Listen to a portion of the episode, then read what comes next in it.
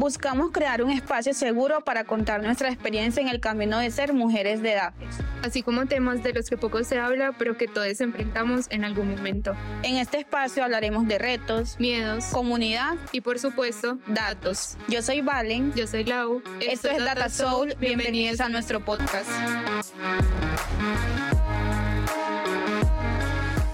Hola a todos, bienvenidos a un nuevo episodio de Data Soul Podcast. Estamos muy felices de tenerlos acá en un nuevo episodio. En esta ocasión les vamos a hablar acerca de un tema que nos han preguntado mucho, no digamos en redes, sino como presencialmente, eh, acerca de ser speaker, cómo ser speaker dentro de un evento,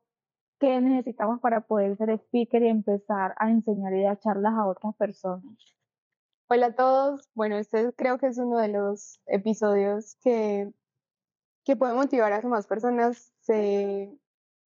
animen a participar en eventos de tecnología, que esto es como una gran oportunidad donde puedes compartir y aportar a que otras personas aprendan, pero también es algo de lo que vas a aprender mucho y te va a servir como en tu carrera, en lo profesional, en lo personal, entonces, queremos hablar desde nuestra experiencia porque ya hemos dado varias charlas, eh, como de cómo iniciamos, todo lo que decía Valen, como para contarles desde nuestra experiencia cómo ha sido y que de pronto se animen también a ser parte de estos eventos. Así es. Bueno, digamos que para mí ser speaker ha significado mucho, eh, sobre todo por la oportunidad de poder enseñar a otro como de lo poquito que tú vas aprendiendo y además reforzando como esos conocimientos. Y también es muy bonito como ver cómo tú puedes eh, ser como inspiración para alguien. O sea, no tienes que ser el más teso, el que, el que lo sigue más gente, el que es un influencer o algo así, sino simplemente puedes ser una persona normal como nosotros que va a un evento, que sabe de un tema y que lo quiere enseñar y no sabes la gran influencia que eso tiene en las personas. Y también entra ahí la frase como de la mejor forma de aprender es enseñando, porque cuando tú le quieres contar algo a alguien, tratas como de buscar la mejor forma de, explicarlo para que para esa persona sea más fácil. Y eso ayuda también mucho a que transmitir ese conocimiento sea más fácil como para ti empezar a buscar cómo puedo entenderlo yo y buscar un ejemplo que se asimile un poco como a, a lo cotidiano, en nuestra realidad, para que otras personas no sea como tan duro ese proceso, porque a veces cuando buscamos algo es muy difícil como tenemos que ir a la documentación o ya temas muy técnicos, palabras raras que a veces no sabemos qué son, y cuando estamos estudiando para una presentación, ahí se nos van ocurriendo como ideas y a nosotros también nos queda más claro ese tema, entonces ya va, va a ser más fácil a futuro como aplicarlo en un trabajo o en una posterior chat. Claro, y es más fácil, digamos, aprender de alguien que ya pasó como por ese camino, que tú no tengas que enfrentarte, digamos, como al internet y mirar como un montón de páginas y ver cuál de todas, todas esas páginas es la verdadera, la que tiene la respuesta, sino que vas a tener la oportunidad de hablar con un speaker, que es una persona que ha venido estudiando eso por cierto tiempo, por mucho tiempo, y que te va a decir exactamente dónde están la, pues, las respuestas o te va a guiar porque normalmente los speakers cuando hacen, cuando hacen sus charlas nos dan como recursos, pues nosotros damos recursos, entonces eso como que ayudamos a las personas a, guiarlos, digamos, en el tema que se está exponiendo. Digamos, en mi caso, yo inicié siendo speaker con mucho miedo, pero inicié siendo speaker en uno de, pues en uno no, en mi evento favorito de todo el mundo que es la Wii. Eh, y lo que me motivó, ah, bueno, que es la WIT. la WIT es Women in Data Science, es un evento eh, que se creó como tal en la Universidad de Stanford y que se ha venido desarrollando en diferentes países. Entonces ya existe la WIT en diferentes ciudades incluso. Por ejemplo, acá en Colombia está la WIT Medellín, la WIT Cali, la Bogotá. Bogotá. Y en, en diferentes países han realizado como varios como varias versiones de ese gran evento que básicamente lo que trata de hacer es de, de mostrar como todos esos grandes proyectos que realizan las mujeres en cierta edad. Entonces, mi primera charla fue ahí, la di junto con Laura y fue acerca de tele en nube, me acuerdo. Dimos una charla de tele en nube y, y incluso hicimos como una parte práctica y mostramos cómo era una arquitectura en una tele en, en Azure y en AWS. Sí, bueno, en mi caso, eh, yo di mi primera charla en una comunidad de Colombia que es Python Bucaramanga y nunca me había imaginado como que fuera a dar una charla. Incluso una vez cuando iniciamos el podcast me escribió un compañero de la universidad, me dijo como, ay, Laura, abrió un podcast. porque yo hacía lo básico. O sea, si yo tenía que hacer una presentación en la universidad, le hacía porque de ahí me iban a calificar y de eso dependía mi desempeño en la materia. Pero siempre me ha dado muchos nervios como estar enfrente, hacer una presentación, hablar en público. Entonces, como que jamás me imaginé que iba a dar una charla frente a muchas personas. Y ya después, en una PyCon, que es una conferencia que se hace de Python, también se hace en diferentes países,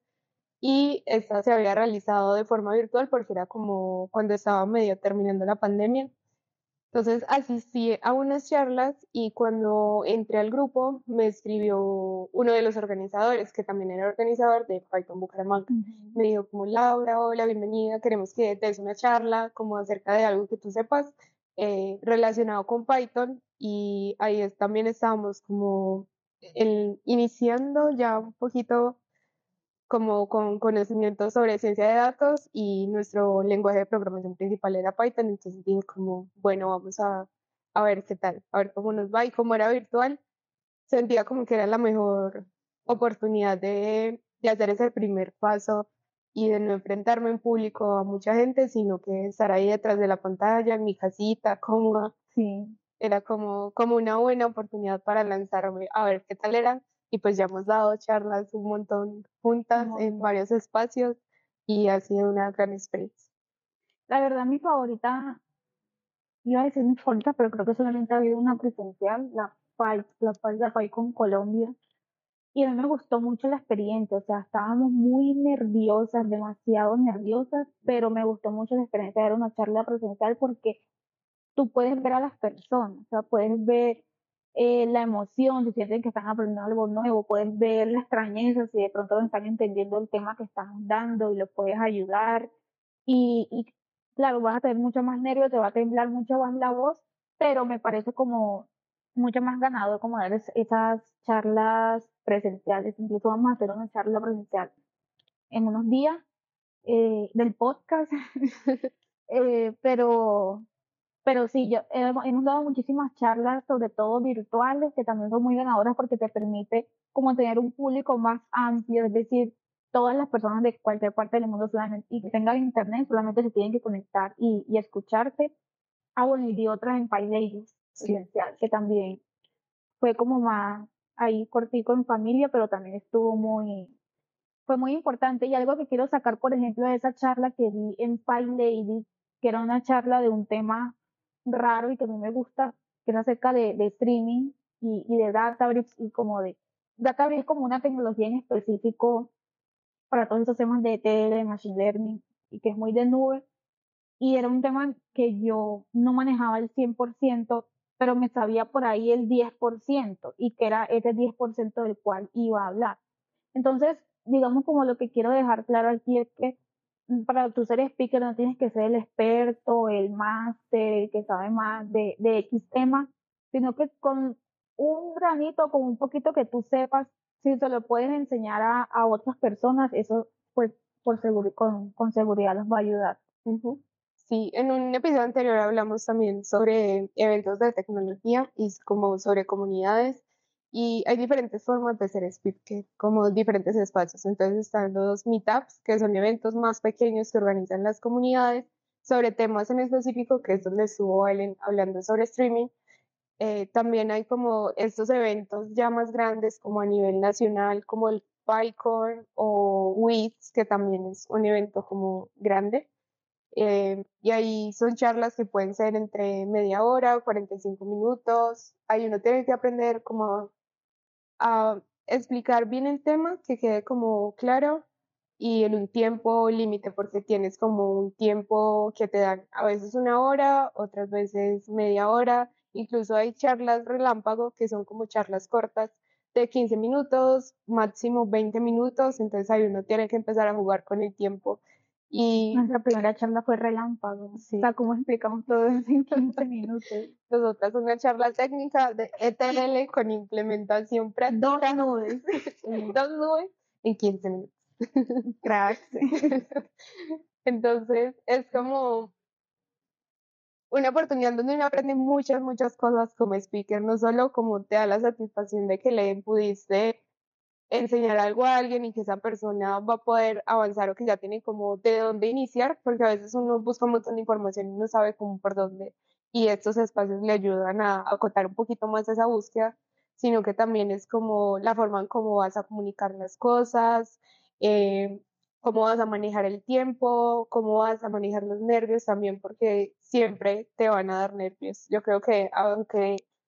haya el speaker más experto, le va a dar nervios antes de empezar la charla, aunque no se le note, o puede que sí se le note, porque también es muy duro como uno nunca estar expuesto, porque es exponerse a que otras personas lo vean y luego comenten de lo que explicaste, es muy duro como uno estar también abierto a esas críticas que muchas veces es como te equivocaste en tal cosa, o te falta ese tema, o esto no es así. Entonces es como, Me pareció aburrido. exacto, es una exposición que son como los riesgos que tienen de, de poder enfrentarse a esos espacios, pero también ayuda mucho a, empezar a mirar cómo presentar las charlas. En un inicio no se vale cómo la has sentido como a medida que vamos avanzando, pero a mí me pasaba que tenía que sentarme, estudiar muy bien lo que iba a decir y practicarlo. Y ya después con la práctica como que sí estudio, pero ya no tengo que aprenderme las cosas como al pie de la letra para sentirme segura, sino que si ya sé un tema, medio repaso lo que voy a decir y ya salgo a la charla y puedo hablar tranquilamente. Sí, pues a mí me pasa como algo parecido, es que primero tengo que hacer como un proceso con el tema, o sea, tengo que sentirme segura con el tema y, y estudiarlo y entenderlo, así sea que hay alguna palabrita, algo que, que yo no entienda, buscarlo en YouTube, digamos en cualquier lado para yo sentirme segura con el tema y, y porque digamos que yo voy como con ese mantra y con ese mindset, yo digo, si las personas vienen a esta charla es porque están interesados en escuchar del tema que yo vengo a hablar.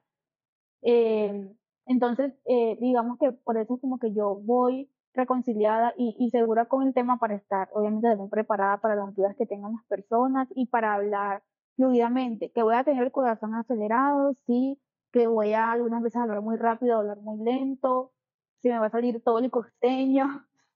pero voy a estar eh, reconciliada con el tema y no voy a estar preocupada con que, ah, es que se me olvidó algo, sino voy a estar es pendiente de mí, como lo estoy diciendo, de mi voz, de si la gente está entendiendo o no, de sacar algún chiste, si hay que sacarlo para poder respirar un ratico y, y pues como todas esas cosas. También como, mm, digamos que eso es, digamos, una de las cosas que yo más recomiendo, como estar muy segura del tema y no quiere decir aprender de las cosas de memoria, porque la verdad no recomiendo aprenderse las cosas de memoria porque mm, no es, no es, digamos que ese no es el punto. Es muy diferente uno aprenderse las cosas de memoria a uno tener un script o como un, Como un guion, ajá, como un guion y tiempos de lo que tú vas a decir, porque también es muy feo. Y por ejemplo, yo, antes de decir eso, yo admiro mucho a la gente que sabe hablar, que tiene como ese don y, y hablan súper bien, y, y, pero he notado que muchas veces a esas personas eh, se les limita mucho el tema del tiempo. O sea, como que están así súper bien, hablando cómodos, y uno es así como, ay, ojalá yo hablar así, pero ay, se me acabó el tiempo y no dije todo lo que tenía que decir y no puedes decir más nada porque hay que respetar el tiempo de los eventos. Y si te dijeron 40 minutos, son 40 minutos, máximo 45, o sea, hay que respetar los, tiempos. Entonces, digamos que una de las ventajas que sí ten- tenemos nosotras es que, y que les recomendamos que tengan ustedes, es manejar como ese guion de cada, cuánto tiempo te vas a demorar en cada, en cada punto. Entonces, si tú tienes claro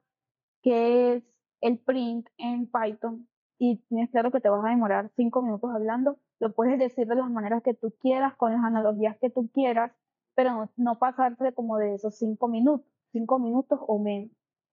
para poder abarcar como todos los temas que quieres tener en la charla. Ujú. Y eso también ayuda como a hacer un repaso previo, como un ensayo de un test de la presentación, mi mamá siempre me ha ayudado, como yo le digo, como mamá, te voy a hablar sobre este tema. Y le doy como la explicación de cómo le haría la charla para guiarme y también como ella que es externa al tema de cómo le pareció, cómo hablé, que sé que me puede dar una opinión como más más general de lo que está viendo y no enfocarse tanto en el tema, sino más en cómo estoy hablando, cómo le estoy diciendo, cómo, cómo expresé ciertas cosas, el tiempo en que me demoré. Entonces ayuda mucho como tener ese espacio o incluso uno mismo en su casa midiéndose de cuánto se va a demorar para dar una charla y estar muy pendiente del reloj.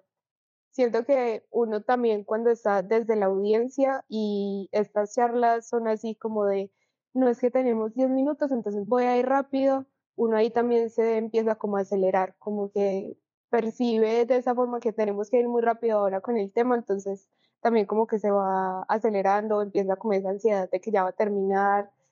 como de que van a faltar temas o puede que todos los, los vayan a decir muy rápido, si no van a quedar claros, entonces como que esas cosas uno también las transmite a la audiencia pero al inicio es muy clave enfocarse en lo que uno está sintiendo, porque a medida de que uno vaya practicando, de que vaya teniendo este tipo de charlas, se va a ir como sintiendo mejor, soltándose un poquito más y eso también va a ayudar a que uno pueda abrirse más en otros espacios, de que cuando te toque una presentación en tu trabajo ya no te sientas tan nervioso, de que si tienes que hablar con cliente ya sepas cómo expresarte un poquito mejor. Entonces, no solo son las ventajas de que le vas a transmitir a otras personas tu conocimiento, sino que también te va a ayudar de forma personal a saber sobre estos temas, a investigar, como mencionaba Vale, como si una palabra no me sé, yo voy a ir a buscarla por si me preguntan. Pero ese por si me preguntan también trae como yo ya voy a tener más claro este tema y esta duda que en algún momento si yo lo estoy estudiando por mi cuenta, la voy a dejar pasar, ahora no, porque sé que tengo como otra responsabilidad de explicarlo, transmitirle a una persona eh, este conocimiento de forma clara y eso también me va a ayudar a que yo lo tenga claro. Y transmitirlo de forma también como clara, tranquila y ir practicando como ese don de la palabra que a muchos no se nos da así tan fácil y que más adelante en otros espacios sí lo vamos a poder como explotar muy bien. Algo que que yo quiero como también dejar claro y que obviamente depende de los eventos, de los estados de tú pero me atrevo a decir que la mayoría son así. Es como que tú como speaker no eres el profesor. O sea, tú, a ti no te están pagando, pues te están como dando un dinero o una remuneración para hacer eso. No es que tú lo tengas que hacer perfecto, no sé qué, y que, y que te estén evaluando por eso sino que también ir como con esa tranquilidad de que tú lo que estás haciendo es un compartir, un compartir de, de conocimiento y que es malo equivocarse, como dijiste, o sea, fue un evento, no sé, dije algo mal, algo que actualizaron hace una semana y no me di cuenta. O no me equivoqué como en otra cosa, o había alguna forma mejor de hacer esto, pero es ir como como reconciliada también como con esa situación de que no tienes que hacerlo perfecto porque de ti dependen una, no sé, unos, unos alumnos que van a ser ingenieros o alguna cosa así, sino que tú estás haciendo como un compartir de un conocimiento, es un, un entender. Sí. O sea, no es que tú lo tienes que hacer perfecto porque ellos te necesitan entender, sino es una cosa voluntaria que tú estás haciendo. Y que todos están aprendiendo. Y que todos están aprendiendo exactamente. Y me hace recordar mucho en la PAICO que yo sufrí muchísimo haciendo, preparando esa cosa de la PAICO, porque yo decía, bueno, no es posible. Porque el, el tema que estábamos dando como para colocarlos en contexto era como algo de streaming, de, de data y algo de NLP, pues de lenguaje procesamiento de lenguaje natural. es como... y, y yo decía, pues que como era un workshop, porque las notas son workshop a taller, la gente lo tenía que hacer al mismo tiempo que nosotros lo íbamos haciendo. O sea, la idea era que fuera tipo taller y que ellos también hicieran como la actividad y la parte de streaming, para que realmente sea streaming y funcione bien, debe tener como una buena herramienta. Entonces, digamos que la herramienta donde ya había desarrollado la charla era Databricks, pero yo no tenía plata ni cuenta para regalarle Databricks a 40 personas o a 30 personas que para nuestra charla. Entonces me tocó hacer como todo un,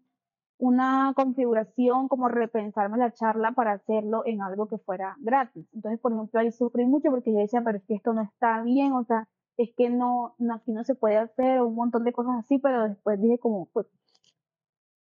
fui sincera, yo dije, me, literalmente fue la charla y les dije como, esta no es la herramienta ideal, pero lo vamos a hacer aquí para que nosotros podamos aprender. Después de la charla, ustedes van, se consiguen una herramienta o incluso los invité a otra charla donde el muchacho sí tenía voucher para poder hacer, vayan a esta charla, les regalo un voucher y lo hacen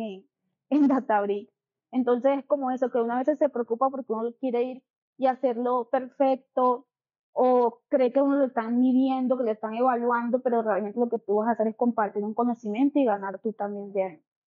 Y ahí entra también como el uno sentirse cómodo. Por ejemplo, en ese espacio, Pauline me decía como, no, hagamos una charla. Y yo no me siento a veces tan cómodo en charla, entonces yo le dije, no, es mejor un workshop. entonces entraba ahí como esa discusión de qué es mejor para presentar y es como la invitación a que sean un espacio donde se sientan cómodos, que es una gran oportunidad, pero no tienen que empezar así en el super evento donde van mil personas y dar la charla principal, no. Si uno entra a un meetup, que es un evento un poco más pequeño y si es presencial como más familiar, eh, ahí te puedes sentir bien como haciéndolo de forma presencial, hablándole a personas, o si te sientes mejor con un taller en donde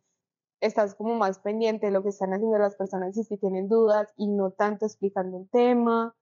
como empezar a mirar cuál es la dinámica que más te funciona y ya a medida de que vayas practicando vas cogiendo experiencia, porque uno a veces también tiende como a la comparación.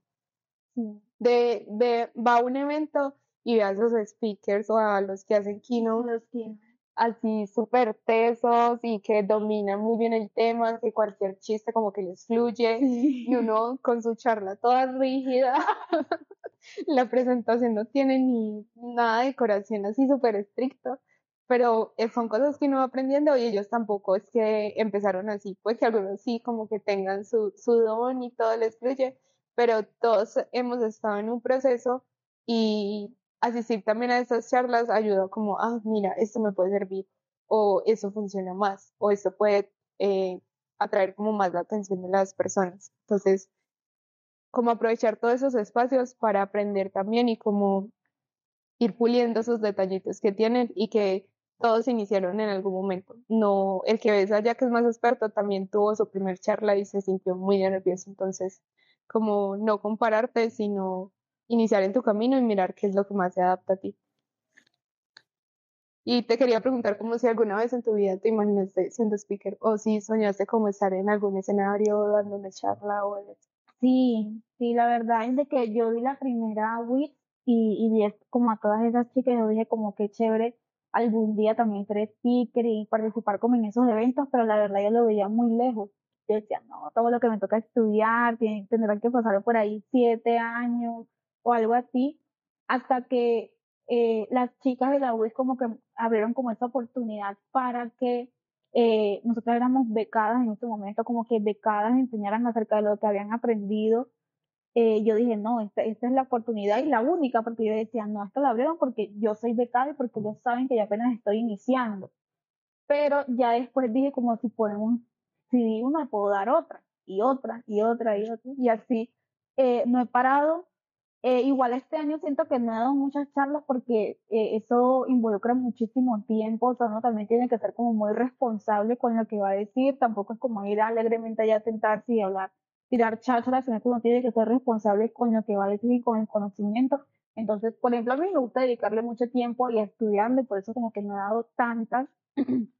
pero, pero me gusta mucho eh, la speaker que soy ahora, porque sí he sentido como hay que hay muchos cambios a como cuando iniciamos en la en la WIT y también como todo el apoyo que uno tiene, literalmente toda la comunidad nos apoyó, las personas empresa también apoyaron un montón, entonces sí, sí ha sido como muy muy chévere ese camino, ojalá algún día ser keynote y no, aquí seguimos. y ha sido todo un proceso y la invitación es como que se animen si en algún momento se soñan con dar una charla que inicien, puede ser en un grupo de estudio. Yo también hice una, esa fue como mi primera, no fue la de la PAI con Bucaramanga, sino Una en un grupo de estudio que teníamos de becados, la comunidad de Data Science Fem tiene una alianza con Datacamp, que es una plataforma para estudiar ciencia de datos, entonces le dan como por un año a las personas que quieran estudiar en la plataforma. Y en ocasiones se crean grupos de estudio. Entonces, nosotras éramos parte de esos grupos y una de las metodologías que teníamos de nuestro grupo era como cada 15 días o cada mes una persona se encargaba de enseñar un tema de un curso que estábamos viendo, como para que todos compartiéramos lo que habíamos aprendido, si teníamos dudas y así. Y esa fue como la primera charla que hice y recuerdo como que me dio muchos nervios porque no sabía cómo presentar. Yo estaba muy acostumbrada a esas charlas que uno da en la universidad, como que va a la fija, un tema muy, muy técnico o muy específico y son como ponencias súper chiquitas, súper corticas de 15 minutos. Pero esta era toda una hora donde tenía que explicar un curso que había visto.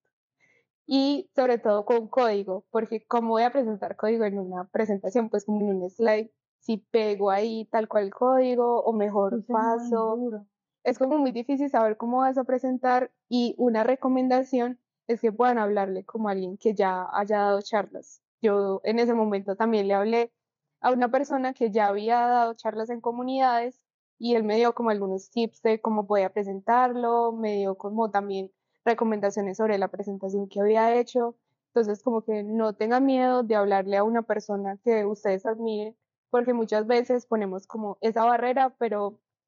si los escribimos en redes, todos son muy dispuestos a ayudar, a tener incluso una reunión contigo para revisar, para darte consejos, entonces como que no te sientas solo en ese momento, sino que también hay personas que te pueden apoyar en tu proceso si es tu primer charla o si tienes dudas acerca de algo, te pueden dar consejos personas que ya tengan más experiencia.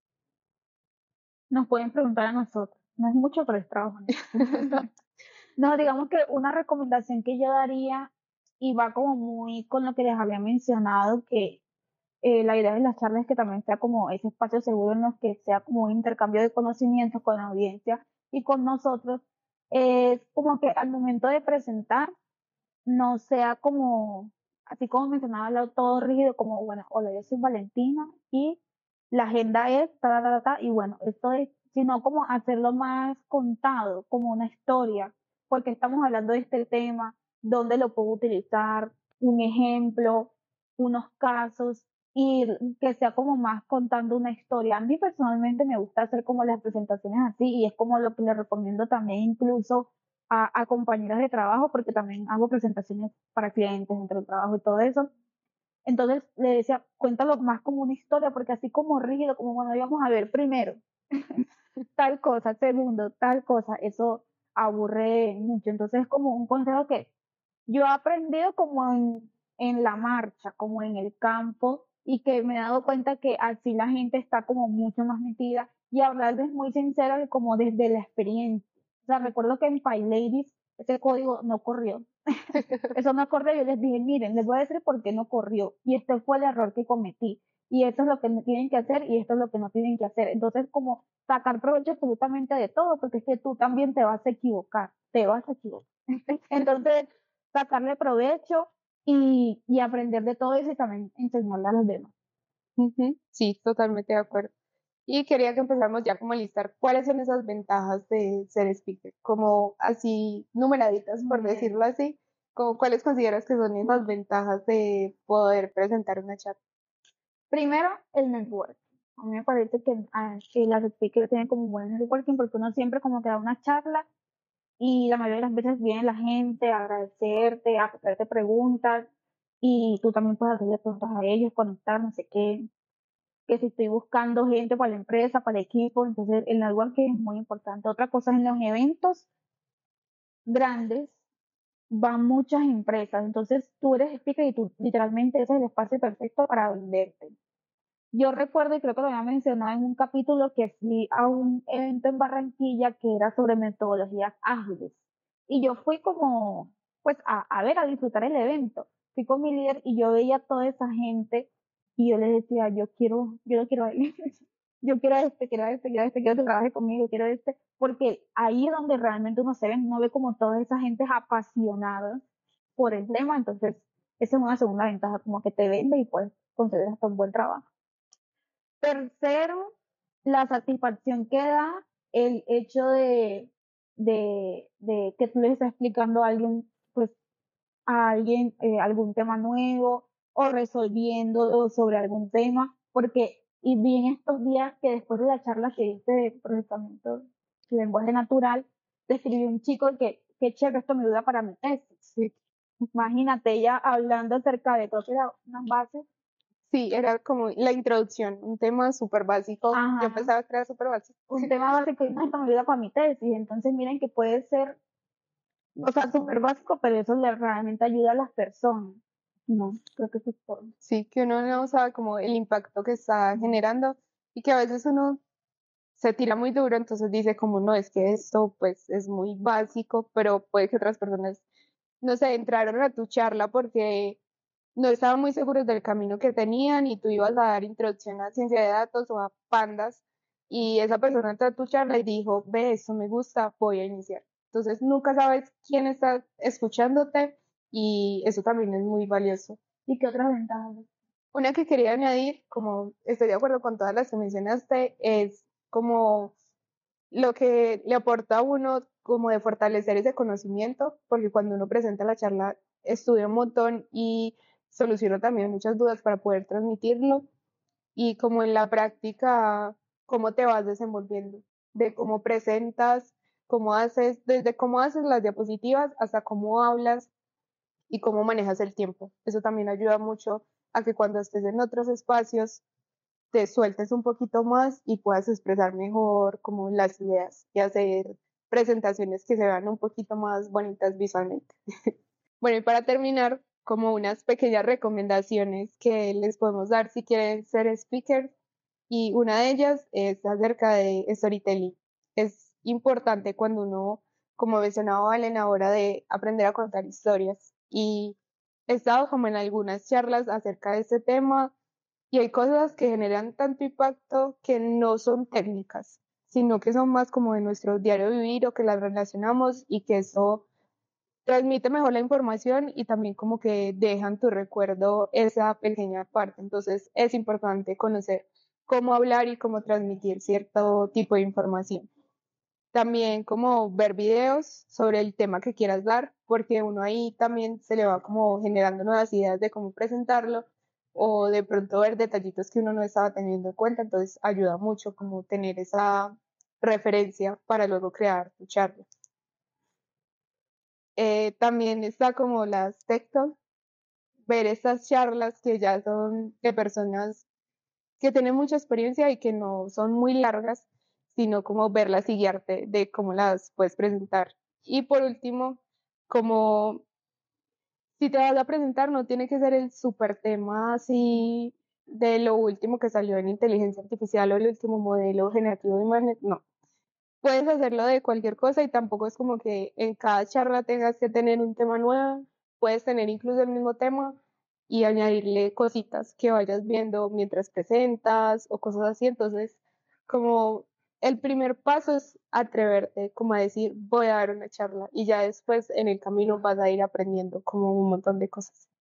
Esperamos que puedan verlos algunos de ustedes en alguna charla, en algún evento. Si tienen alguna charla por dar en estos próximos días, nos pueden escribir por Instagram y compartimos toda la información eh, para, y los podemos ver. y también como si les podemos dar un consejo o apoyarlos, ahí estamos, no somos las expertas, pero sí hemos dado charlas y podemos compartirles como desde nuestra experiencia lo que nos ayuda.